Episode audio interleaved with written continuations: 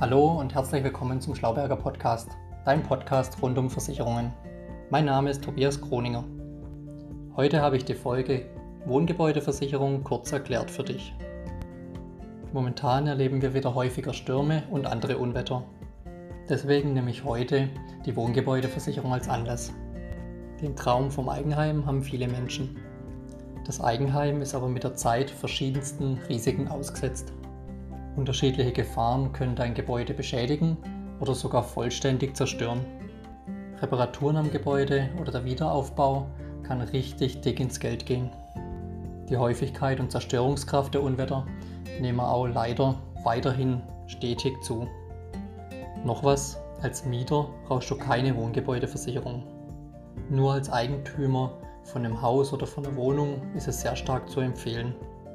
Wenn du eine Wohnung in einem Mehrfamilienhaus hast, dann läuft das meistens über die Eigentümergemeinschaft. Wenn du Mieter bist, muss sich dein Vermieter darum kümmern. Ja, und was ist jetzt eigentlich alles versichert? Ganz einfach dargestellt, wenn du deine Wohnung oder dein Haus auf den Kopf stellst, alles, was nicht runterfällt, läuft über die Wohngebäudeversicherung. Alles, was runterfällt, ist dein Hausrat und läuft über die Hausratversicherung. Dazu aber mehr in einer anderen Podcast-Folge. Und dann gibt es noch die andere Frage: Für welche Schäden gibt es die Leistung? Grundsätzlich versichert sind Schäden durch Feuer, durch Leitungswasser und Sturm. Das sind so grundsätzliche Dinge, die standardmäßig in so einer Wohngebäudeversicherung abgesichert sind. Achtung, falls du noch eine ganz alte Wohngebäudeversicherung hast, dann kann es sein, dass du nur eine sogenannte Brandversicherung hast von früher. Die war früher Pflicht. Wenn es bei dir so sein sollte, dann solltest du dich dringend um einen weiteren Versicherungsschutz kümmern. Ich mache dir mal ein Beispiel für die Gefahr Feuer. Durch einen Kurzschluss im Haus wird ein Feuer entfacht und das Haus brennt komplett nieder. Die Kosten für einen Wiederaufbau werden zum Neuwert ersetzt. Die andere Gefahr ist die Gefahr Leitungswasser. Hier zeige ich dir auch mal einen Schadenfall als Beispiel. Ein Wasserrohr platzt und das austretende Wasser beschädigt die Decke, die Wände und den Boden. Die Reparatur- und Trockenlegungskosten werden von der Versicherung übernommen. Und die weitere Gefahr sind die Sturmschäden. Auch hier wieder ein Beispiel, damit du es dir besser vorstellen kannst. Ein Sturm deckt dein Dach ab. Durch die begleitenden Regenfälle wird dein Dachstuhl beschädigt.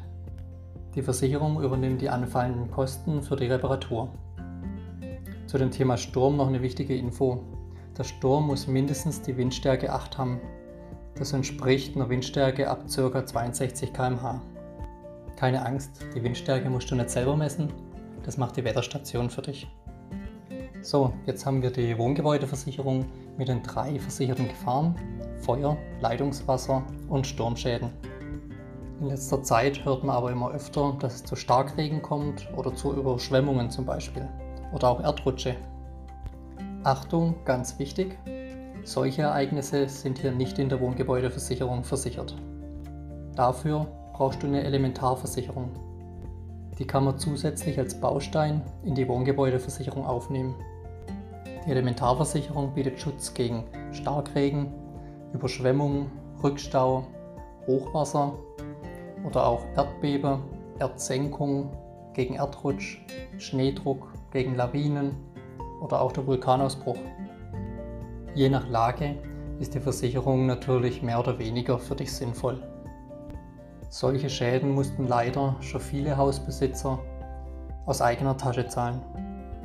Und solche Schäden können richtig heftig werden.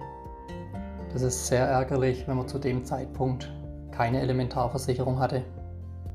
Die Elementarversicherung kann man nicht allein abschließen, sondern nur in Kombination mit der Wohngebäudeversicherung.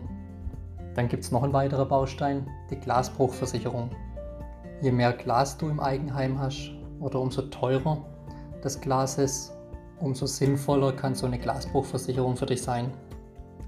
Habe ich einen großen verglasten Wintergarten oder eine große verglaste Terrassentür, könnte man sich vielleicht mal Gedanken drüber machen. Auch hier habe ich ein Schadenbeispiel, damit du es dir besser vorstellen kannst. Du sitzt bei schönem Wetter in deinem Garten und ein plötzlicher Windstoß haut deine Terrassentür zu. Das Glas zerbricht. Die Glasbruchversicherung übernimmt den Schaden. Ein weiteres Beispiel wäre, in der Küche muss über den Herd ein neues Regal installiert werden. Und auf einmal fällt der Bohrer aufs Ceran-Kochfeld. Auch der Schaden kann von der Glasbruchversicherung übernommen werden. So, dann sind wir schon wieder am Ende von der Podcast Folge 10. Wohngebäudeversicherung kurz erklärt. Ich hoffe, ich konnte dir mal wieder einen Mehrwert bieten und die Tipps und Infos für dich wertvoll sind. Besuch doch einfach mal meine Website. Du findest sie unter www.vermögensarena.de. Vermögensarena mit OE geschrieben. Unter dem Schlauberger Podcast kannst du dich dann für meinen Podcast-Newsletter anmelden. Oder folg mir einfach auf Spotify. Gib Schlauberger Podcast ein und du findest mich. Das war's mit der Podcast Folge 10. Wohngebäudeversicherung kurz erklärt. Bis bald, bleib gesund, dein Tobias Kroninger.